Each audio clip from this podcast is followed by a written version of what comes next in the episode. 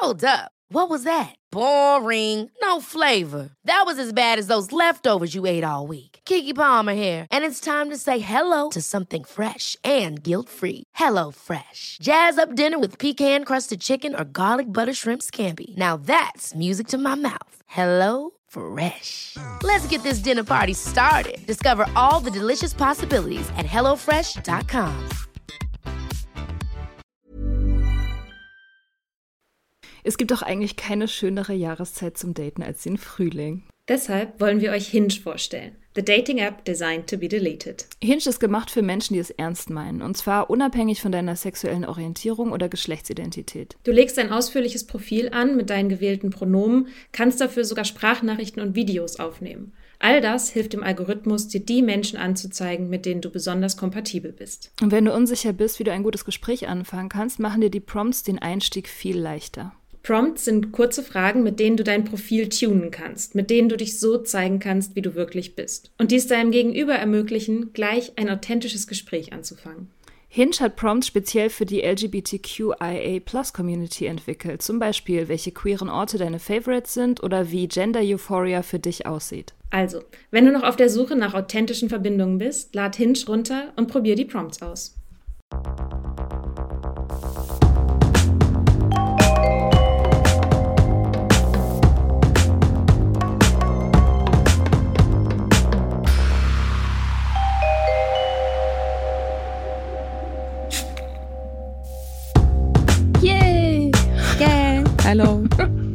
Hello.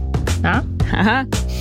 Hast du einen schönen Sommer mit unseren fluffigen, lockeren, leichten Sommerthemen, wo wir nur Ja. über Sachen reden, die Spaß machen. Irgendwie hat sich da ja schon auch jetzt wieder so ein bisschen Ernsthaftigkeit eingeschlichen, ne? Ja, wir können irgendwie nicht anders, ne? Nein, wir können nicht anders, das sind so deep. das sind so, so diepe, getrubbelte Seelen, Künstlerseelen im Grunde. Missverstandene Genies. Mhm. Gibt es eigentlich eine weibliche Form von Genie? G. Gen. Nee, ich glaube, das ist Ja. entweder männlich oder genderneutral. Okay. Gen Genia? Ja. Es gibt ein Genius und ein. Ah, I don't know. Ja. Klingt irgendwie richtiger als Genius. Anyway, ja.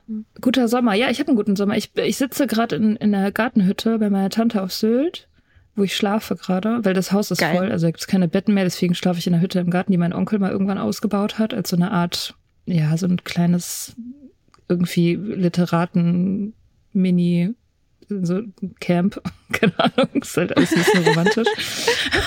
so mit Holzvertäfelung und äh, Sekretär und so. Ähm, und nebenan ist eine Baustelle, deswegen kann es sein, dass hier mal so ein bisschen gesägt wird oder so. Ich bitte das zu entschuldigen. Im Ja, Voraus Ingo. dieser Folge. Ja, Ingo, Ingo, Ingo kann das alles allmächtig. wegmachen. Das stimmt. Das sagt er ja auch immer wieder, obwohl er sehr viel kann. Ja, Ja, bei dir der Sommer? Alles gut? Och, ja. Ich habe gerade PMS überstanden. Ist ein Cool. ganz guter Sommer, finde ich. Und ich fahre bald in den Urlaub und habe vorher noch ein paar Sachen auf dem Zettel, die ich machen muss. Aber ist gut. Mhm. Cool.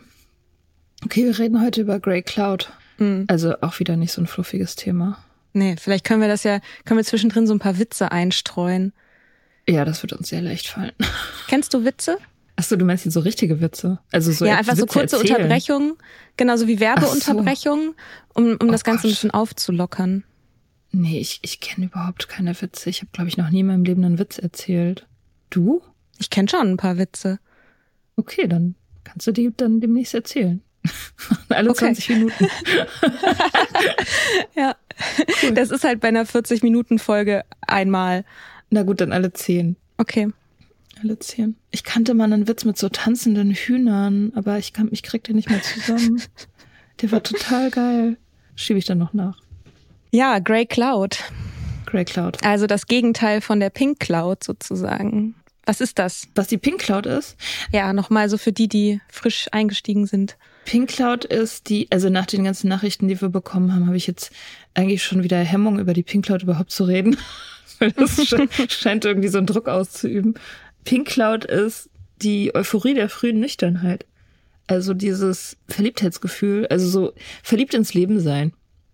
letztendlich total begeistert oder euphorisch sein über die Klarheit, über das morgens klar aufwachen, das weiße Bett, irgendwie die viele Zeit, die man hat, ähm, halt dieses High, dieses High, was man hat, weil man, weil man klar ist, weil sich der Körper gut anfühlt und weil man diese große Sache jetzt geschafft hat, die man so lange halt mhm. halt nicht geschafft hat. So, also man hat das Gefühl, man ist so über diesen Berg rüber und sieht dann plötzlich so diese total geile Landschaft unter sich irgendwie sich, sich, sich erstrecken und dieses Leben, was so, was so blumig ist irgendwie und ja, ist auch so Erleichterung ist da mit drin. Aufbruchsstimmung.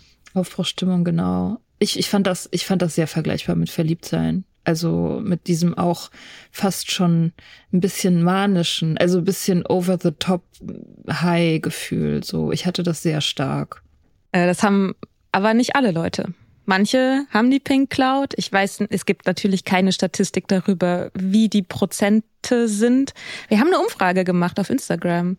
Also ich habe die mal irgendwann zwischendurch angeguckt und da war die immer so 30, 30, 30.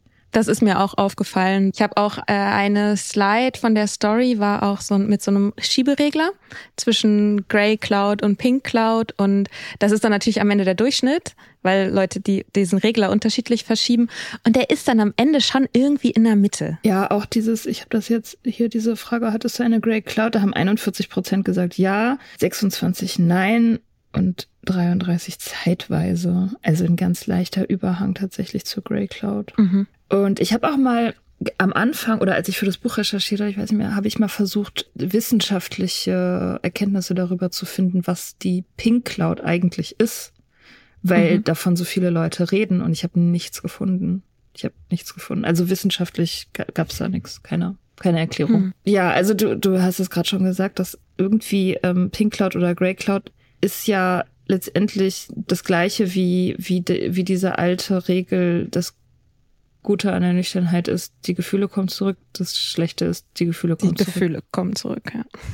Genau, und je nachdem, was für Gefühle man halt von sich weggehalten hat mit dem Trinken oder mit anderen Drogen, die kommen dann halt zurück. Mhm. Ja, und ich glaube auch, dass es in meinem Fall, ich habe nie, oder was heißt nie, aber ich habe, ich habe vorwiegend getrunken, weil ich getrunken habe, weil das mein Lifestyle war und nicht, weil ich was anderes, Größeres dadurch überdecken wollte also ich habe das nicht so sehr als Medikation benutzt, das Trinken. Mhm. Und ich glaube, dass das auch der Grund war, warum meine Pink Cloud so rein war und warum ich eigentlich mit Grey Cloud gar nichts am Hut hatte, weil ich halt, weil das Trinken halt mein zentrales Problem war. Auch die, die zentrale Depressionsursache in meinem Leben und nicht irgendwas anderes dahinter, was dann hätte zum Vorschein kommen können. Mhm. Ähm, und das, das glaube ich, ist der Hauptgrund so bei mir, dass ich, dass ich da frei von war, von dieser Grey Cloud. Ja, bei mir war das gemischter. Also ich habe auf jeden Fall getrunken, um mit negativen Gefühlen umzugehen und auch zur Selbstmedikation, ADHS und so weiter. Und ich hatte beides. Ich hatte auch bei dieser Umfrage dieses teilweise mit reingenommen, weil ich glaube nicht, dass man das in den meisten Fällen so klar sagen kann. Jemand hat nur Hochgefühl oder nur Tiefgefühl. Bei mir war es auch so, ich habe auf jeden Fall dieses Gefühl gehabt, boah, die Kontraste sind hochgedreht und ich war super viel dankbar und dachte, Wahnsinn, der Himmel ist so blau und endlich mhm. kann irgendwie dieses Leben losgehen und endlich habe ich das Gefühl, dass ich so wieder Boden unter den Füßen habe und kann Sachen angehen und die sind so und war total stolz und habe damit auch, hatte auch ein Thema, mit dem ich mich beschäftigen kann. Also da hat vielleicht auch so der ADHS-Hyperfokus und diese Obsession, die ich ja sowieso auch manchmal habe für Themen, hat da auch mit reingekickt. Und dann gab es aber eben auch Phasen, in denen hatte ich extrem starke negative Gefühle auch tatsächlich so phasenweise, dass ich ein paar Tage am Stück oder vielleicht sogar mal eine Woche oder so, ich habe das jetzt nicht genau dokumentiert, aber dass ich so gemerkt habe, oh, der, die Wut kommt. Und dann ist die so aufgewacht in mir und ich habe ein paar Tage lang richtig gelitten, so. Und irgendwie mit dieser, mit dieser Wut gestruggelt. Mhm. Ich habe auch so mit, mit Zucker kompensiert, habe auch zugenommen und ich konnte das irgendwie für mich verbuchen. Also es ist schon okay, weil das ist gerade nicht die Baustelle, aber ich habe trotzdem auch darunter gelitten. Dass mhm. ich das Gefühl hatte, so, ah ja, okay, ich habe jetzt diese eine Sache und dann gibt es aber trotzdem diese ganzen anderen Bereiche, wo ich noch nicht perfekt bin. Und diese Anfangseuphorie in den ersten Monaten, dass ich dachte, vielleicht habe ich jetzt endlich mein Ziel erreicht und bin ein neuer Mensch geworden. Mhm. Weil ich wollte ja unbedingt, ich wollte ja unbedingt weg von mir. Ich ja. wollte nicht mehr so sein, wie ich vorher war. Und ich, weil ich mochte mich nicht. Und deswegen war diese Nüchternheit und diese Hoffnung, dieses Gefühl, ja, vielleicht bin ich jetzt einfach rund erneuert. Und diese ganzen Altlasten brauche ich gar nicht mehr. Und die sind jetzt einfach weg. So, das war halt so eine, so eine Hoffnung. Und als mhm. ich dann irgendwann feststellen musste, dass sich diese Hoffnung nicht eingelöst hat, dass ich nicht über Nacht zu einem neuen Menschen geworden bin, ich habe immer noch Issues, ich habe immer noch einen Hang zum Chaos und habe immer noch schlechte Gedanken und manchmal schlechte Gefühle und auch manchmal mehr, als ich mir das wünschen würde und kann nicht alles in meinem Leben akzeptieren und so. Mhm. Ähm, das war schon so ein, dieses Landen dann in der Realität war auch unangenehm und auch grau. Also wenn, als dann der Alltag äh, dann Einzug gehalten hat und das nicht mehr zu trinken, dieses Hochgefühl, wenn das dann irgendwann auch ein neues Normal geworden ist und ich, ich wache nicht mehr jeden Morgen auf und denke mir, oh mein Gott, der Himmel ist so blau, ich bin so dankbar, dass ich nüchtern bin. So. Also immer ab und zu passiert das noch so. Also gerade wenn ich irgendwie am Abend davor auf einer Party war oder so und ja. ich bin früh nach Hause gegangen und wache auf und fühle mich gut und denke an die ganzen anderen Leute, die jetzt gerade verkatert sind, dann habe ich das immer noch, dass ich denke, boah, ich bin so dankbar dafür. Oder auch gerade in schlechten Phasen. Inzwischen ist es so, wenn ich wirklich eine harte Zeit habe, dann bin ich umso dankbarer, dass ich nicht mhm. trinke, weil ich genau weiß, dass wenn ich noch trinken würde, würde ich das viel schlechter überstehen. Also mhm. diese Dankbarkeit besteht fort, aber es ist halt nicht mehr dieses Verliebtheitsgefühl. Es ist jetzt halt Liebe, so mit ja, ja, genau. ihren Aus und Abs. Ja, das ist, äh, das ist genau das, ich finde, das ist genau der Unterschied, Verliebtheit und Liebe. Das eine ist halt so eine Projektion und so ein High und so ein Over the Top und das andere ist halt eher so ein stetiges, warmes, vertrautes, schönes Gefühl irgendwie. Ja, das ist auch so. Mhm. Ich ich habe manchmal Trinkträume und wenn ich aus denen aufwache, dann habe ich dieses Dankbarkeitsgefühl immer noch sehr stark. Mhm. Also diese Erleichterung, dass es halt nicht die Realität ist. Oder wenn ich im Meeting bin und neue kommen ins Meeting, die gerade noch dabei sind, sich davon zu lösen und so und wie scheiße es denen geht und wie kacke das ist, dieses Leben, kurz bevor man aufhört. Das erinnert mich auch immer daran. Dafür sind Meetings total gut. Mhm. Dass man sich daran erinnert, wie, äh, wie übel das war ähm, mit dem Trinken und wie gut das ist, dass es jetzt nicht mehr dass es nicht mehr Thema ist. Ja. ja. Ich meine, wir machen ja diese Folge, weil wir auf eine Hörerinnenfrage reagieren. Und ich dachte, ich lese mit Erlaubnis diese Nachricht einfach mal vor. Mhm. Liebe Mia, liebe Mika, Erst einmal vielen Dank für euren tollen Podcast. Gern geschehen. Ich habe ihn vor ein paar Monaten entdeckt und mittlerweile alle Folgen durchgehört. Obwohl ich eher ab und zu und am Wochenende, aber dann nicht risikoarm getrunken habe, habe ich vor einem halben Jahr mit dem Trinken aufgehört, weil ich schon lange damit gehadert habe. Diese Entscheidung bereue ich nicht und Podcasts und Bücher zu dem Thema bestärken mich hierbei.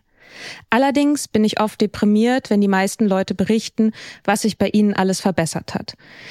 Denn meine Haut ist leider immer noch voller Unreinheiten, trotz Maßnahmen. Und vor allem bin ich die letzten Monate richtig oft krank gewesen und schleppe mich gerade von einem Atemwegsinfekt zum nächsten. Und auch wenn ich insgesamt zufriedener mit meinem Alltag bin, habe ich das Gefühl, dass ich nirgendwo große Sprünge mache und die Beschäftigung mit dem Nichttrinken und was dies für meine Identität nach fast 20 Jahren Alkohol bedeutet, schon genug Zeit und Energie kostet.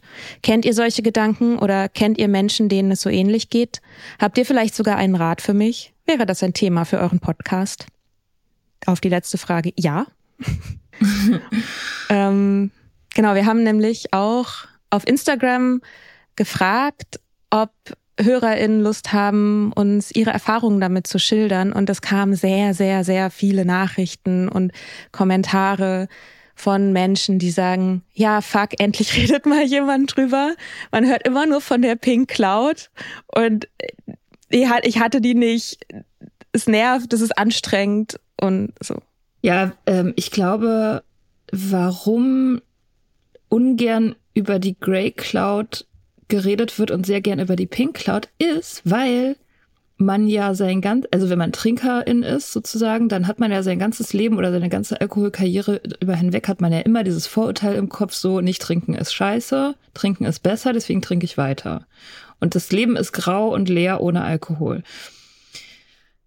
Und wenn sich das dann bestätigt, obwohl man weiß, dass es eigentlich die richtige Entscheidung ist, weil das ist ja auch, also bei, bei all den Nachrichten, die wir bekommen haben über die Struggles der Grey Cloud, kam auch immer am Schluss so, ja, aber es war trotzdem die richtige Entscheidung, mhm. sozusagen. Mhm. Also fast immer haben die Leute gesagt, sie bereuen das trotzdem nicht.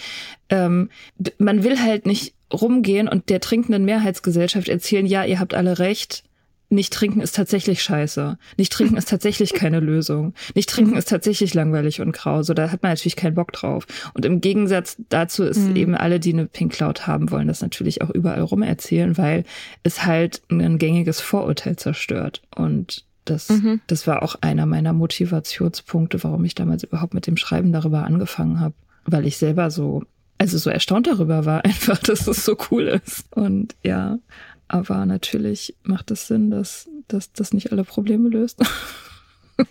Ja, und ich glaube, was auch ein Punkt ist, das kam auch in ein, zwei Nachrichten durch, das ist so, man will halt auch niemanden abschrecken, weil ja, man genau. ja weiß, dass es das Richtige ist. Und dass wenn man jetzt irgendwie ständig darüber redet, ja, okay, fuck, die ganzen schlechten Gefühle kommen zurück und irgendwie Depressionen und ähm, Angstzustände und ich wollte mich die ersten drei Monate nur verkriechen oder irgendwie so, dann hat man, glaube ich, Angst, dass diese Erfahrungen als Argumente gelesen werden von Leuten, die auf der Schwelle stehen, diese Schwelle nicht zu übertreten. Mhm. Das ist natürlich immer, das ist natürlich auch eine Gratwanderung, auch wenn wir jetzt darüber sprechen, so, ne? Deswegen ist es klar, also man will motivieren oder wir wollen ja auch motivieren, so.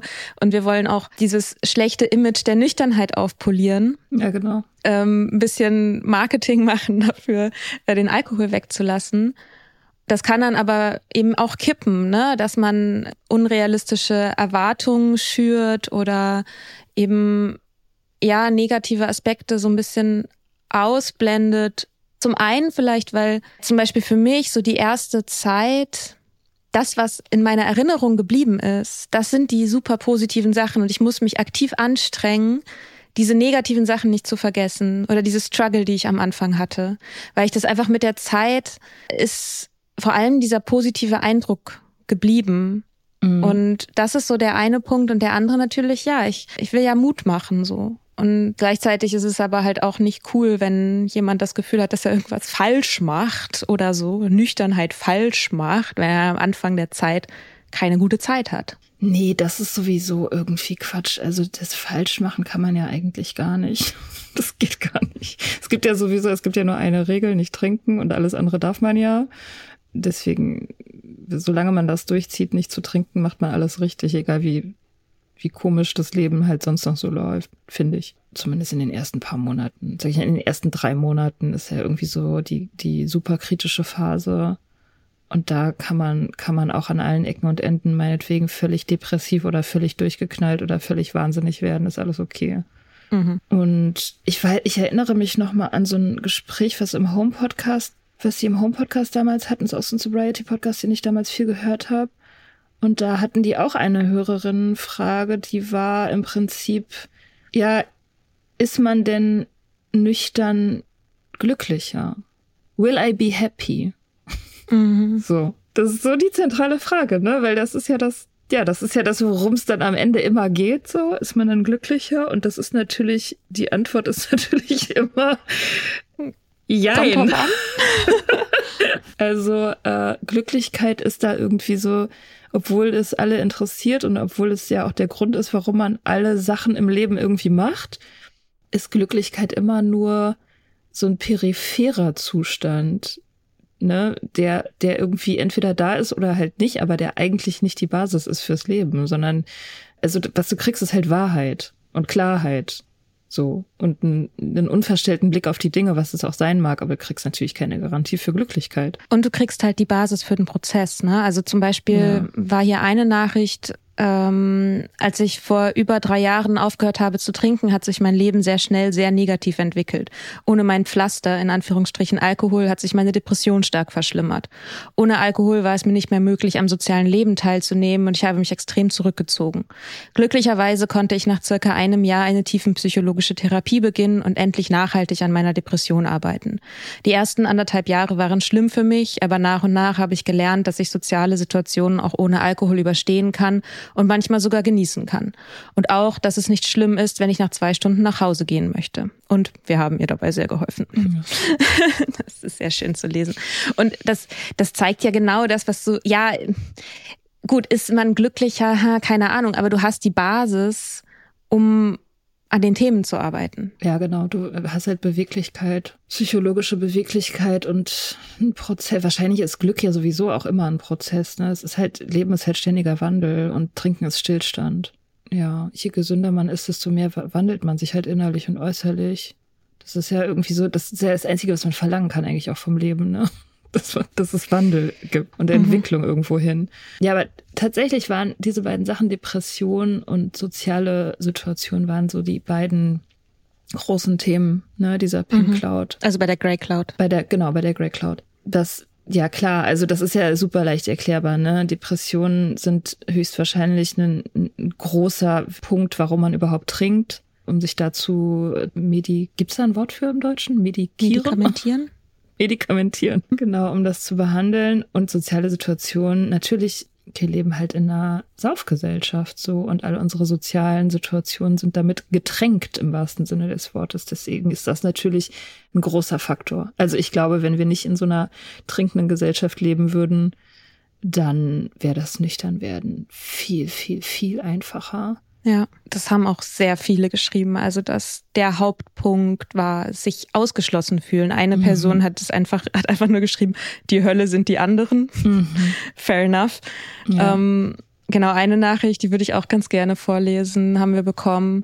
Und zwar, ich bin ein queerer Mann und gerade wenn man permanent, seitdem man Teenager ist, ausgeschlossen wird und wurde, sind Alkohol und Drogen eine krasse Art von Freiheitsgefühl und letztlich Trauma-Response. Das in meiner Nüchternheit zu verstehen war krass schmerzhaft, zumal ich queere Freunde heute anschaue und zwar ihren Schmerz verstehe, weil ich ihn auch noch in mir trage, aber es doppelt so schmerzhaft finde zu sehen, dass sie ihnen noch mit Hedonismus in jeglicher Form und immer inklusive Vollrausch begegnen. Ich habe nichts gegen Feiern der endlich errungenen Freiheit Freiheit, aber die queere Community wird ihr kollektives Trauma nicht heilen, wenn sie als Lifestyle getarnt weiterhin mit Rausch gemeinschaftlich anerkanntes Coping betreibt. Das hat mir echt lange eine Grey Cloud und richtig schlechte Laune verschafft, weil ich mir vorkam wie das einzig erweckte Schlafschaf, der das jetzt plötzlich klar sieht. Jetzt ist es aber okay.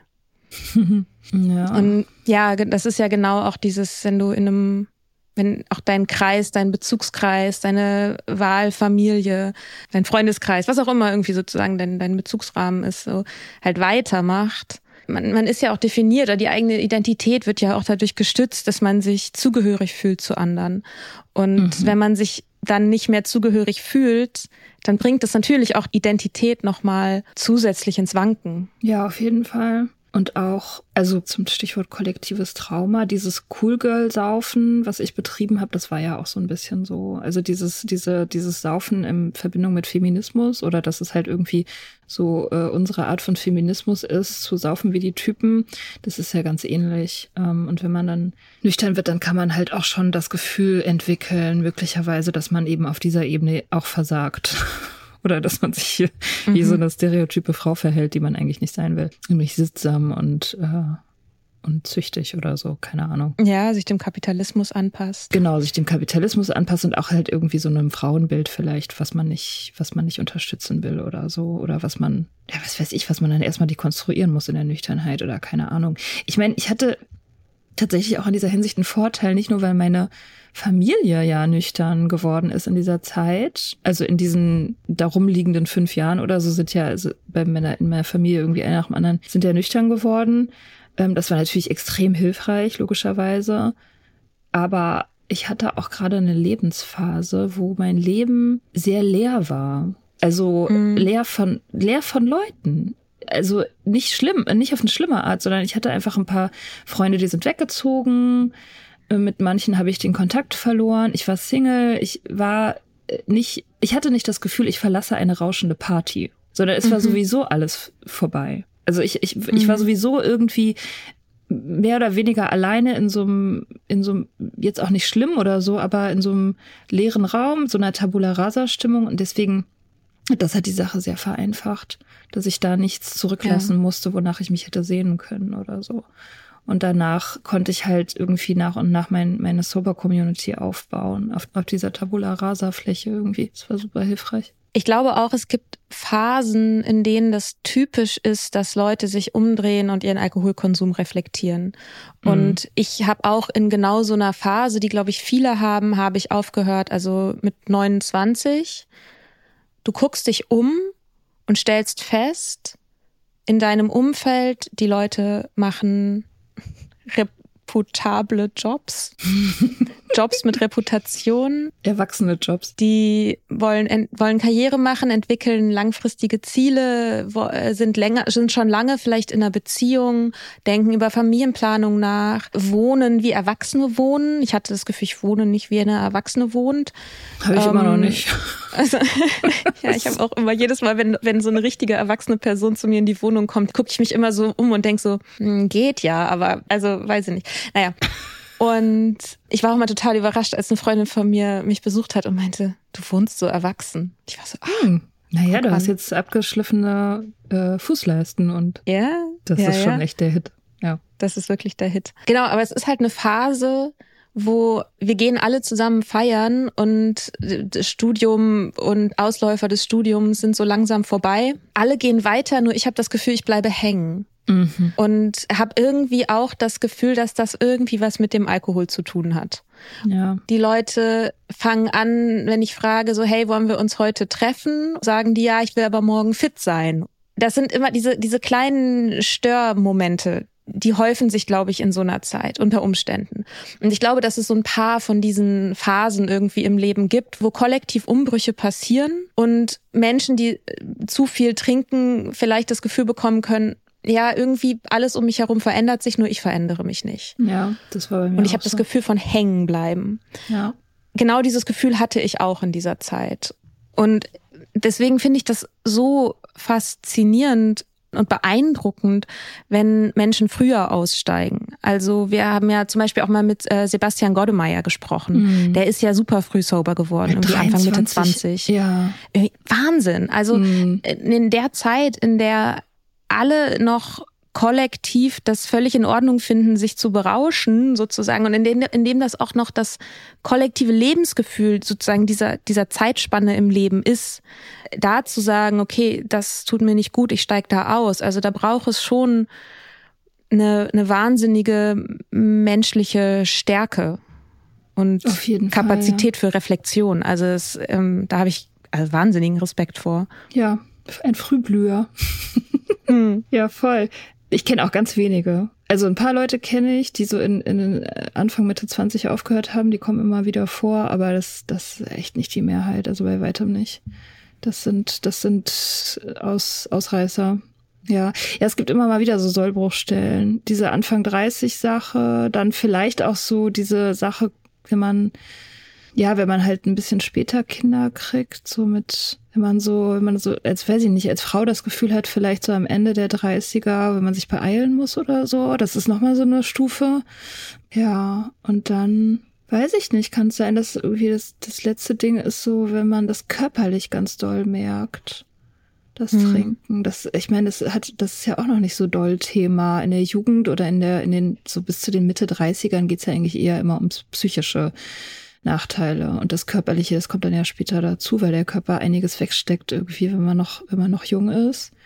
Aber dann, wenn man irgendwie so über 50 ist, nehme ich an, dann merkt man das halt auch richtig doll körperlich. Und das ist dann bestimmt auch nochmal so ein, so ein Faktor oder so ein, ja, so ein Moment, wo man dann nochmal reflektiert.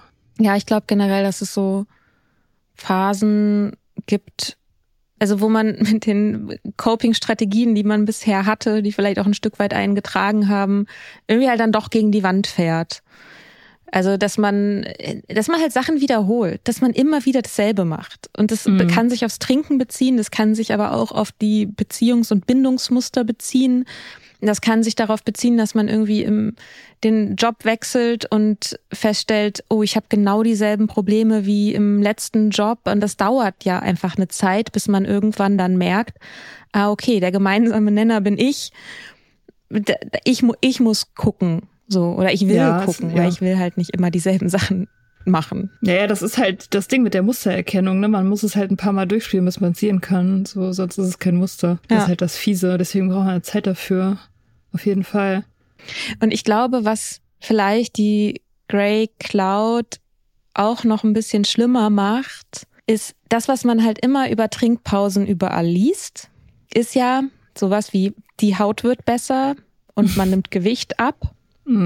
Und der Schlaf wird besser. Und wenn man aber eine handfeste Abhängigkeit überwindet und die Nummer eins Coping-Strategie weglässt, dann ist es halt sehr nachvollziehbar, dass man zu anderen Sachen greift, die eben auch Auswirkungen zum Beispiel aufs Gewicht haben oder auf die Haut haben oder dass man, dass die Gehirnchemie einfach noch ziemlich durcheinander ist und man eben nicht besser schläft. Und es sind aber diese Sachen, die einem halt immer, ja, machen Sie eine Alkoholpause, Alkoholfasten, 30 Tage, alles wird besser, dies und das und so. Und das mag ja für viele Menschen stimmen aber eben halt auch nur bedingt. Ja, voll. Ich meine, das kann man echt nicht voraussehen, ne? weil das oft, also wenn, wenn man sehr viel getrunken hat, wenn das, wenn das wirklich ein großes Thema war, dann ist es natürlich die Zeit danach chaotisch. Es ist, man kann einfach nicht sagen, was passiert, so, weil, weil, weil das, weil das System, was halt so lange an diesen Rhythmus auch gewöhnt war von Trinken und Ausnüchtern, ähm, ist dann natürlich erstmal aus dem Gleichgewicht und dann weiß man nicht, was kann man nicht, kann man nicht vorhersagen, was dann genau passiert, so. Mhm. Also, bei mir kann ich auf jeden Fall sagen, ja, ich habe Gewicht abgenommen, was glaube ich daran liegt, dass für mich Essen und Zucker nie ein Thema war. Also ich habe da nie mit äh, irgendwas, also das war kein Ding, wonach ich greife, ne? Ähm, so Essen. Bei mir war es halt Rauchen. Ich habe mehr geraucht. Und ich habe mhm. sehr viel mehr Kaffee getrunken. Das war crazy. Und meine Haut reagiert auf gar nichts, was ich mache, außer auf mein PMS. Das war immer schon so. Also egal mhm. wie gesund ich lebe, egal wie was was was sonst noch abläuft, meine Haut richtet sich einzig und allein nach meinen Hormonen. Die ist nicht besser geworden, als ich aufgehört habe zu trinken oder als ich mhm. aufgehört habe zu rauchen. Und da wird meine Haut auch nicht besser. Es ist einfach kein Unterschied. Und mit dem Essen das ist aber auch ein, tatsächlich ein sehr weit verbreiteter Effekt, dass die Leute zunehmen, weil sie halt auf einmal auf Zucker abfahren. Das war in Voll. meiner Familie total witzig, weil meine ganze Family väterlicherseits, die hast, die habe ich mein, mein ganzes Leben verbracht, ohne einen von denen jemals ein Stück Kuchen hab essen sehen. so, weil die halt alle so mit Zucker überhaupt kein Ding haben. Und dann ja. plötzlich als die aufgehört haben, das haben sogar andere Leute, die der Familie überhaupt nicht so nahestehen, mitgekriegt, so, waren war alles voller Süßigkeiten. Aha, das war bei mir aber auch so. so krass. Ja, mhm. ja, ja. Ja. Ähm, ja, weil du halt auch, wenn du Alkohol weglässt, natürlich äh, krass äh, wenig Zucker im System hast, vergleichsweise zu vorher. Das hat ja unterschiedliche äh, Gründe, ne? Also zum einen eben genau, dass halt Zucker wegfällt. Also Alkohol ist ja, ja ist zuckerhaltiger, als man immer so denkt. Mhm. Und dass natürlich irgendwie das Belohnungssystem immer noch was erwartet, dass da doch jetzt bitte noch irgendwie was kommt. Und ja, dann greift man halt zu Schokolade und Kuchen und keine Ahnung was. Ja, ich habe auf jeden Fall, das war auch die erste, das war die erste Zeit, ich war richtig verblüfft über mich selbst. Ich wusste ja auch noch nicht so viel über das, über dieses ganze Nüchternwerden und wie das anderen Leuten so geht und so. Und ich war so richtig, hä? Ich habe mein Leben lang keine Süßigkeiten gemocht. Ich, ich war, also ich habe Leute, wenn die gefragt haben, ob sie mir einen Kuchen zum Geburtstag backen sollen können, genau, ob ich das möchte. Ich, ja, ich würde mich mehr über eine Quiche freuen. So. Same. Und plötzlich esse ich ständig Kuchen.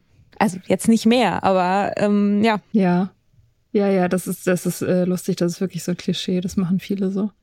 Auf jeden Fall. Äh, dieser Effekt, dass ich denke, ähm, also jetzt nicht, nicht unbedingt nur bezogen auf Dopamin, aber dass mein System denkt, es muss ja jetzt noch irgendwas kommen. Das kenne ich schon. Also so auf psychologischer Ebene. Dass man halt, dass man halt erwartet, dass jetzt, wo man nüchtern ist, man belohnt wird vom Leben. Also da, da hatte ich auch einige Momente, wo ich dachte so, hey, ich bin doch jetzt nüchtern, wieso bin ich nicht automatisch auch besser mit meinen Beziehungen zum Beispiel? Mhm. Oder wieso, wieso verdiene ich nicht automatisch mehr Geld? Oder, oder bin erfolgreicher oder keine Ahnung, irgend sowas. Mm, das, dieses Gefühl kenne ich schon auch, dass man irgendwie erwartet, darüber hinaus, also über die Nüchternheit hinaus müsste man noch irgendeinen Preis bekommen. So. Mhm. Aber man kriegt halt nur das nackte Leben. That's it. uh, ja. ja und nein. Also ich finde, das ist oft auch eine Frage von, wo man guckt wenn man den Fokus ganz eng macht, ne, und sagt so, okay, für diese eine Sache, warum werde ich da jetzt nicht belohnt? Okay, ja, dann bleibt im Normalfall bleibt das irgendwie aus. Aber wenn man rauszoomt, also geht mir zumindest so, wenn ich rauszoome und was ich das erste Jahr, die ersten zwei Jahre, die ersten drei, die ersten vier angucke, bis heute, dann denke ich, Wahnsinn. Ja. Wahnsinn, was in ja. der Zeit alles passiert ist was ich mhm. alles geschafft habe, welchen Themen ich mich angenommen habe, wie viel, wie auch produktiv ich war, wie viel ich zu Ende gebracht habe, wie ordentlich meine Wohnung ist. ähm, Stichwort Fußleisten, oh mein Gott. Stichwort Fußleisten. Das hab ich Stichwort, ich habe mich, als wir, ähm, als wir angefangen haben, den Podcast zu machen, da hatte ich noch ein Müllzimmer. Weiß nicht, ich ob du dich daran mich. erinnerst. Ja, ja, sehr, ja. klar. Ich habe ja. das sehr bewundert. In Berlin ja. haben wir kein, nicht den Luxus eines Wohnzimmers. ich habe sehr Glück mit meiner Wohnung, ja. dass ich ähm, für alle, die später eingestiegen sind, ja, ein Zimmer hatte, dass ich immer wieder versucht habe, ordentlich zu machen und immer wieder aufgeräumt habe, immer wieder leergeräumt und es hat sich immer wieder zugemüllt irgendwann war es einfach, ich habe mehr oder weniger aufgegeben, habe gesagt, okay, das ist jetzt halt mein Müllzimmer. So, ich stelle da jetzt einfach alle Sachen, die sonst in der Wohnung keinen Platz haben, stelle ich da jetzt einfach ab. Ich gebe auf. Hm. Und Kapitulation. Kapitulation vor dem Müllzimmer. Da sitze ich jetzt gerade. Das ist jetzt mein Arbeitszimmer. Geil. Und Sieht gut aus. es ist ordentlich und ja, kein Müll mehr drin. Da, alleine, weißt du, solche Sachen. Das, das war natürlich ein Prozess und es hat eine Weile gedauert. Und das ist mal besser und mal schlechter gewesen. Und das ist durch Phasen durchgegangen. So, aber im Großen und Ganzen hat mich die Nüchternheit ja belohnt. Und ich glaube, das ist so ein bisschen auch, wenn, ja, ich weiß nicht, mit Tipps ist immer so ein bisschen schwierig, aber es stand ja auch in der, in der E-Mail, die wir bekommen haben, so, ob wir irgendwelche Tipps haben oder so. Ich glaube, was echt eine gute Sache ist, ist rauszuzoomen mhm. und sich zu überlegen, so wo man vorher stand, wo man jetzt steht, zu versuchen, den Blick so ein bisschen weiter zu machen. Ja, voll. Auf jeden Fall. Also wenn man langfristig das anguckt, dann gewinnt man eigentlich immer. Das glaube ich auch. Das ist natürlich jetzt in der ersten Nüchternheitsphase schwierig, weil da hat man auch nicht so viel Zeit, die man überblicken kann. Ne? Also wenn man jetzt in den ersten drei Monaten ist und eine Grey Cloud hat, dann kann man halt im Grunde nur auf Chaos schauen und irgendwie, also da ist man in, in diesem Liminal Space, ne? Das hat irgendeine Autorin hat das mal so beschrieben, du schwimmst weg vom Ufer und du siehst aber das andere Ufer noch nicht. Mhm. Du bist halt in diesem, in diesem unklaren Raum so und das Einzige, was du halt machen kannst in dieser Phase, ist hoffen. Hoffen, dass es mhm. am anderen, ähm, da am anderen Ufer besser ist. So, und du weißt es aber nicht. Und das ist schon auch die, ja, das ist die kritische Phase. Das ist natürlich auch die Phase, wo die meisten Rückfälle passieren, logischerweise. Das ist halt die Phase, wo man so sät und, und nur, nur halt eben, ja, wie gesagt, nur hoffen kann, so, dass, dass daraus irgendwas Gutes entsteht. Aber das ist natürlich im Nachhinein, wenn man dann irgendwann rauszoomen kann, auch immer die Phase, die am aufregendsten war und wo man halt auch im Nachhinein mhm. sieht, dass da die meisten großen Dinge ihren Anfang genommen haben, ohne dass man das damals wusste oder gecheckt hat. So. Mhm. Also ich hätte nie gedacht, dass ich so eindeutig meinen Job vom Design aufs Schreiben verlagern würde, wie ich das jetzt gemacht habe. Das hätte ich damals nicht gewusst, aber ich habe schon in, im ersten halben Jahr meiner Nüchternheit habe ich ja wie verrückt geschrieben und auch das wie verrückt rausgehauen, so dass es andere Leute gelesen haben. Also das war so der Anfang davon. Und das ähm, hätte ich natürlich nicht wissen können damals, weil das alles mhm. unklar war und chaotisch und ich sowieso nicht wusste, wie mir der Kopf steht. Aber im Nachhinein sehe ich, ah ja, guck, das war halt, das, das ist halt in dieser Phase, in dieser Chaosphase geboren. So. Ja, ich meine, der, die Hauptaufgabe in den ersten Monaten ist halt nicht trinken. Mhm. Das ist der Erfolg. Ja. Das ist das Einzige, was man, um nüchtern zu sein, das ist das Einzige, was man machen muss, ist halt nicht zu trinken. Und wenn Ja. man doch trinkt, sich das anzugucken, warum, und dann wieder nicht zu trinken. Das, ich meine, das klingt jetzt halt einfacher, als das ja im Einzelfall oft ist, aber es ist halt simpel.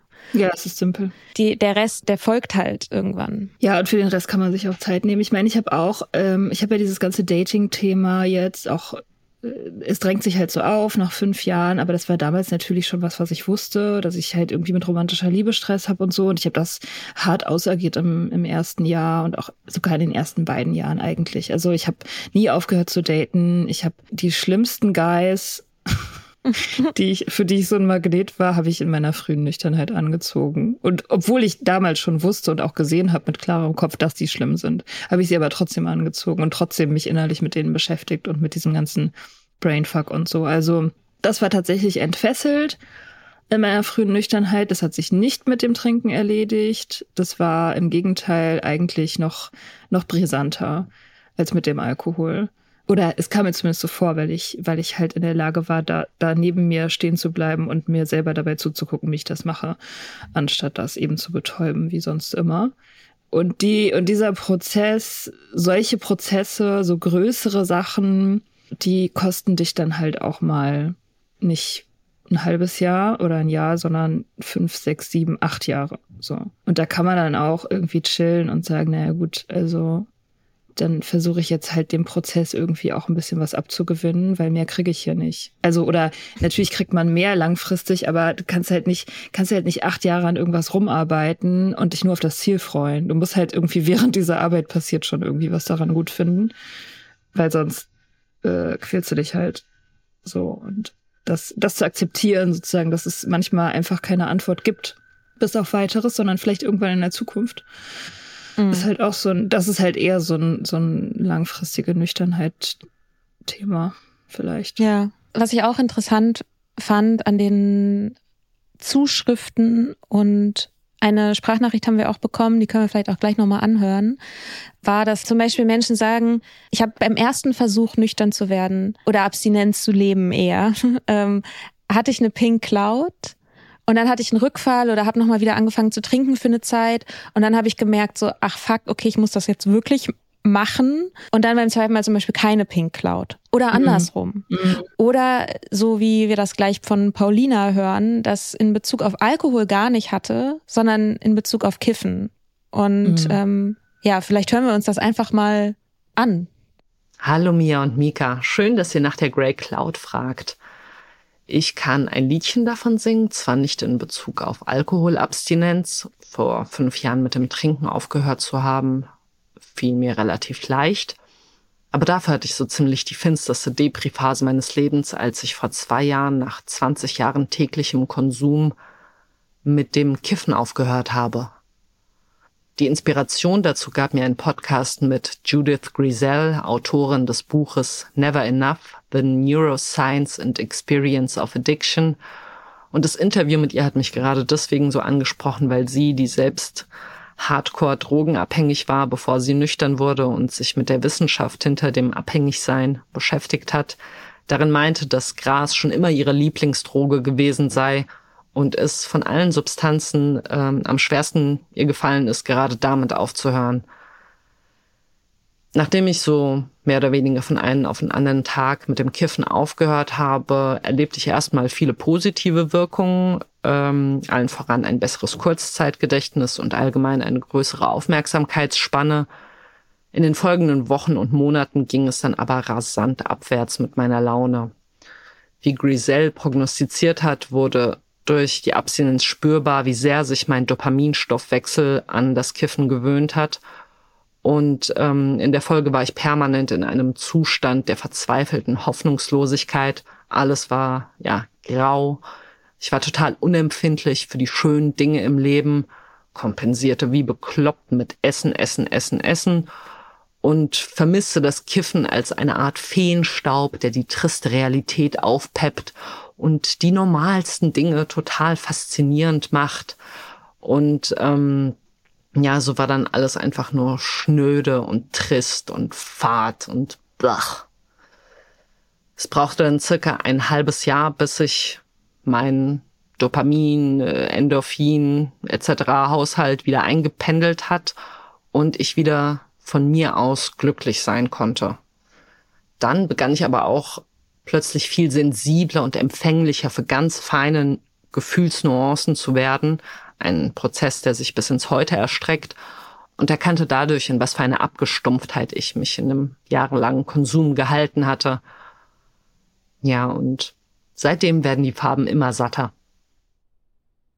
Paulina hat übrigens auch einen eigenen Podcast, wollte ich an dieser Stelle einmal sagen. Ja. Paulina Stulin heißt sie und ähm, in Echtzeit heißt der Podcast und das ist äh, sind Reflexionen über das Comic machen, weil Paulina ist Comiczeichnerin, hat übrigens auch einen fantastischen Wahnsinn wahnsinnigen Graphic Novel gemacht bei mir zu Hause und ist ein äh, toll einfach genau, also es lohnt sich hier auf jeden Fall zu folgen oder ihr Buch zu kaufen. Ja, und das, was sie beschreibt, das finde ich, ich finde das so, ich finde das so schön beschrieben, weil es ähm, so ein bisschen dieser Unterschied ist zwischen dem, dem künstlichen, dem künstlichen Zauber und dann tatsächlich sozusagen diesem echten Erleben, dem, dem Feinsinnigen, den, den, den, die Nuancen eben zu spüren. Und ja, und ich finde es auch irgendwie so spannend, dass es so, ja, man weiß, rational, dass die Sachen dadurch besser werden, was man gerade, also dass man nicht konsumiert und man fühlt sich aber scheiße. So, ich meine, mhm. was, was ist das? Das ist wie wenn so ein Foto gefotoshoppt ist, ne, mit der Realität. Also du, du hast halt die Wahl. Du kannst entweder da einen dicken, fetten Weichzeichner rauflegen, der alle Ecken und Kanten glättet und der das alles schön und pleasant macht und, und Goldstaub halt drauf ist und dann hast du halt ein schönes, kitschiges Bild. Oder du lässt es alles weg und siehst jede Pore und jede Falte und alle Ecken und so und lernst das Schöne darin zu sehen. Das ist halt ein viel aktiverer Prozess. Das ist halt wie eine neue Art zu sehen. Also du kannst halt nicht mehr faul sein. Du kannst halt nicht mehr sagen so, oh ja, guck mal hier Blüten, Schmetterlinge, toll. Sondern du musst halt irgendwie in dem, in diesem Chaos und dem Messigen und dem Hässlichen auch das Schöne sehen lernen. So. Und das kann ich bei mir auch echt unterschreiben. Also gerade was so Gefühle angeht, ähm, hatte ich auch, was, was sie dann auch am Ende sagt, so diese, also erstmal hatte ich so eine Phase der Stumpfheit, wo ich irgendwie so, wo ich irgendwie so ruhig gestellt war, also in der frühen Nüchternheit und nicht so viel gefühlt habe. Und dann kamen die aber zurück und halt facettenreicher als vorher. Also mit viel mehr unterschiedlichen Nuancen und, und Spielarten irgendwie.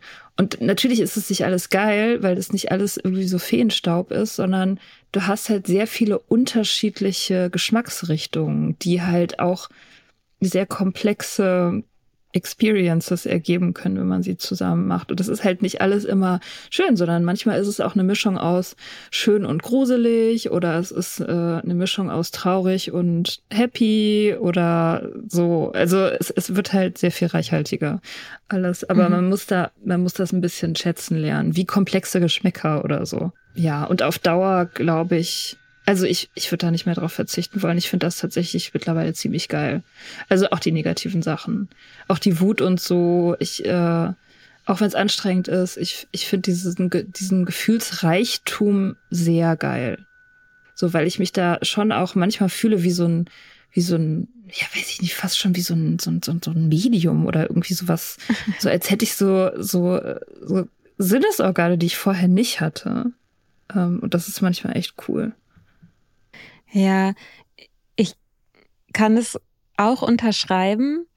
Ich muss aber sagen, also in Phasen, in denen sehr große, sehr unangenehme Gefühle durch mich durchlaufen, ähm, weiß ich nicht, das zu schätzen, zu wissen, worauf ich mich dann konzentriere, ist, dass sie sich bewegen. Mhm. Also um, um irgendwie noch ein Bein an der Erde zu behalten, ist es okay, solange es sich bewegt, mhm. kann mir nichts passieren. Mhm.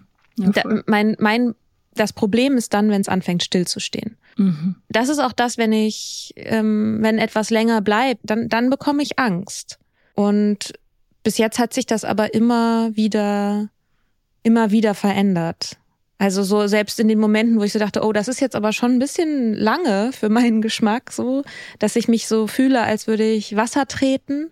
Am Ende hat sich doch immer wieder bewegt und verändert. Und ich habe mich dadurch auch verändert. Es ist ja nicht nur, dass die Gefühle, dass man erlaubt, dass die Gefühle in einem stattfinden, sondern man erlaubt das ja auch, dass die einen mitformen dürfen und dass man sich selber auch verändert in diesem Prozess, in dem man sie fühlt. Und da merke ich dann, wenn ich dann nachträglich da drauf gucke, ach ja, guck, da ist was passiert. Da ist mhm. wirklich, da, da habe ich mich auch verändert. Da bin ich offener geworden oder da bin ich mutiger geworden, habe mehr Vertrauen gewonnen. Aber ich glaube, dass es vielleicht auch wichtig ist, an der Stelle nochmal zu sagen, dass wenn wir jetzt über Grey Cloud sprechen, das ist so ein sehr poetisches Wort, das kann aber pathologisch werden. Also das kann ja, also das ist wichtig, dass man sich da selber befragt, habe ich gerade eine Grey Cloud oder eine Depression, wegen der ich mich in Behandlung begeben sollte. Und ich würde mhm. zum Beispiel auch sagen, das ist dieses Phänomen, das beschreibt etwas in der ersten Phase der Nüchternheit.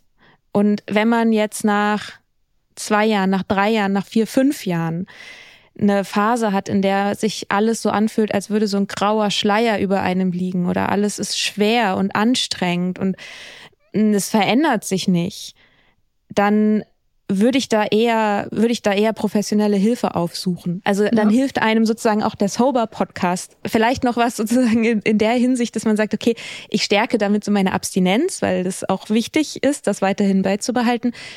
Aber irgendwann ist das ja auch einfach das Leben. Also irgendwann hat sich unser System eben wieder eingependelt und man kann dann nicht mehr alles auf den Alkohol zurückführen. Will man vielleicht ja. auch gar nicht, weil man ja mhm. irgendwann auch ein Stück weit die Vergangenheit auch loslassen will, ohne dass man oder dass man sie ignoriert oder das wegschiebt oder irgendwie seine Nüchternheit vernachlässigt. Also das meine ich damit gar nicht, aber dass man sich auch erlaubt, dass irgendwann die Dinge auch was mit was anderem zu tun haben können als mit Alkohol.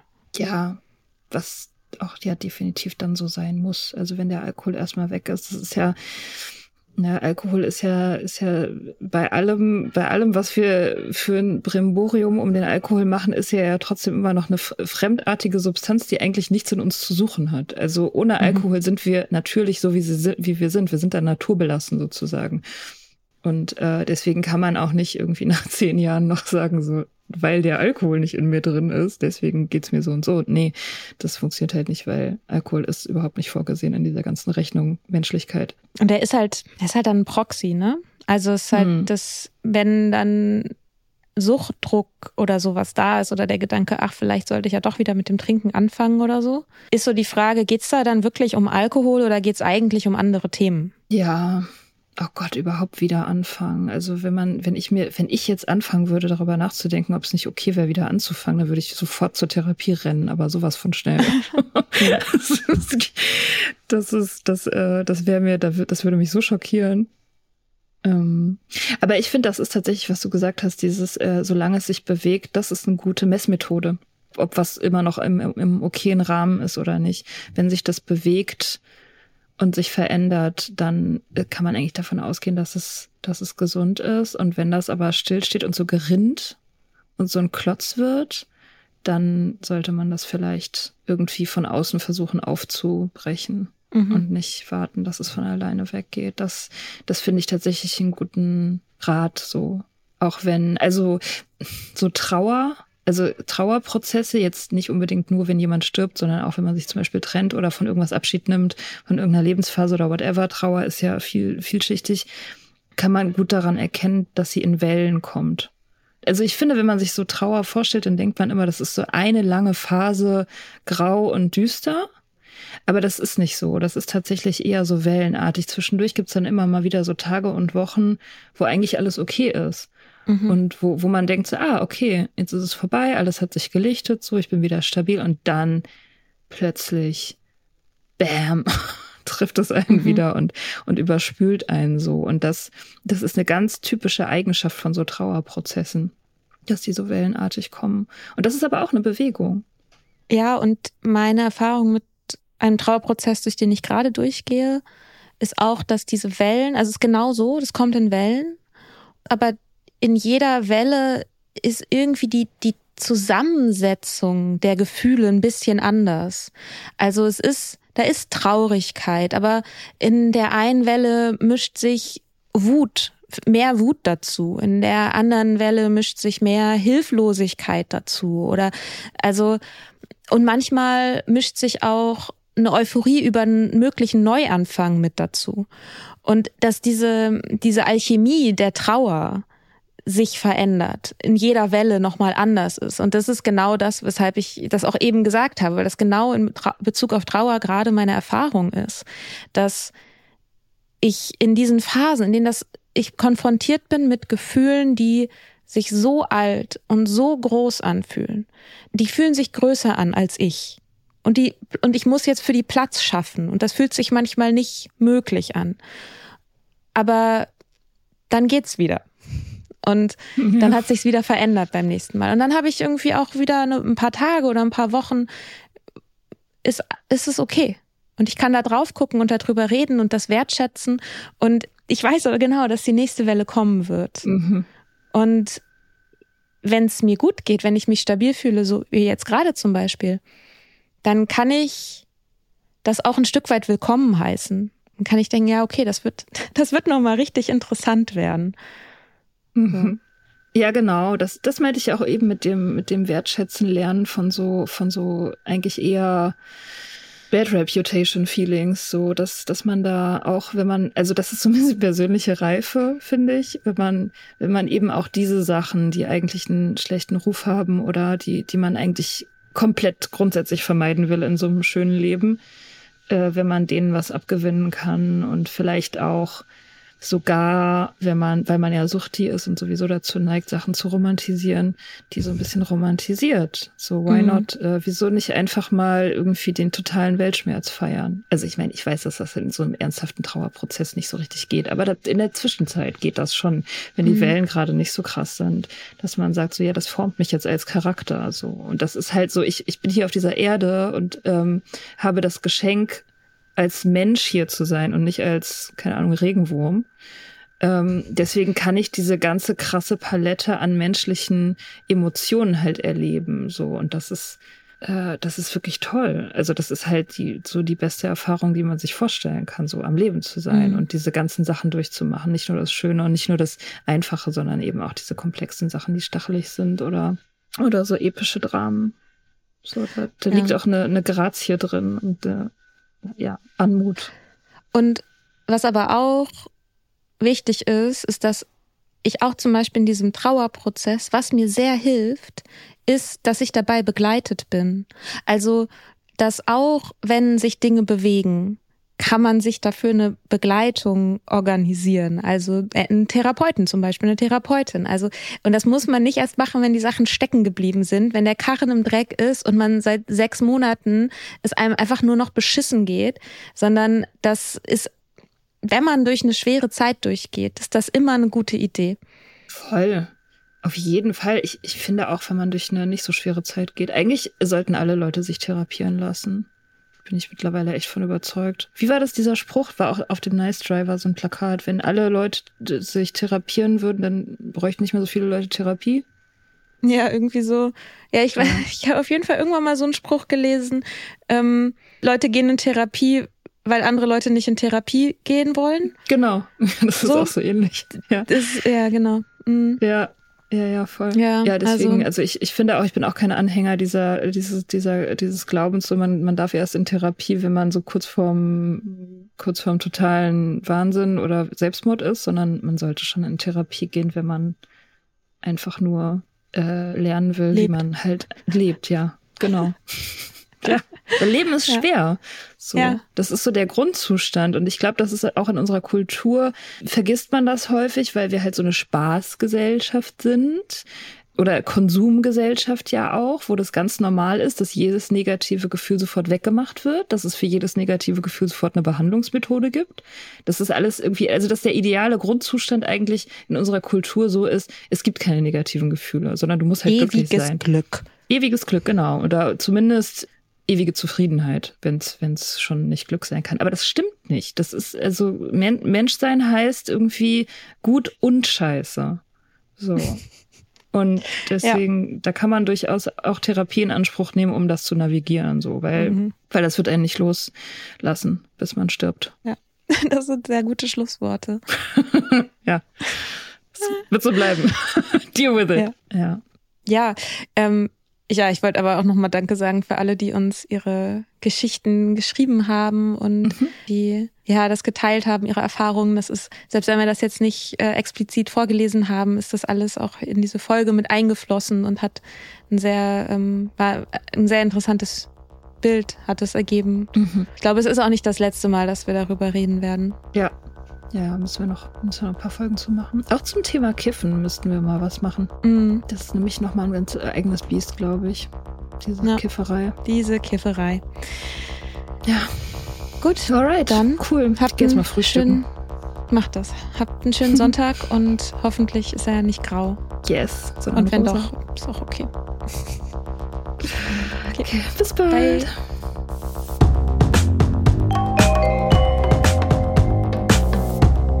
Wir hoffen, dir hat diese Folge gefallen. Wenn du mit Soda Club up to date bleiben willst, dann kannst du das auf sodaclub.com. Dort findest du nicht nur alle Podcast-Folgen, sondern auch das Soda Mag, Magazin für Unabhängigkeit. Wenn du Steady-Mitglied wirst, kannst du unsere Arbeit unterstützen und bekommst noch dazu unseren Newsletter voller geiler Bonusinhalte. Schreib uns für Feedback, Fragen und Themenvorschläge. Wir lesen alles. Und wenn du ein Sternchen bei Apple Podcasts und Herzchen bei Instagram gibst, dann lieben wir dich für immer. Bis bald auf sodaclub.com.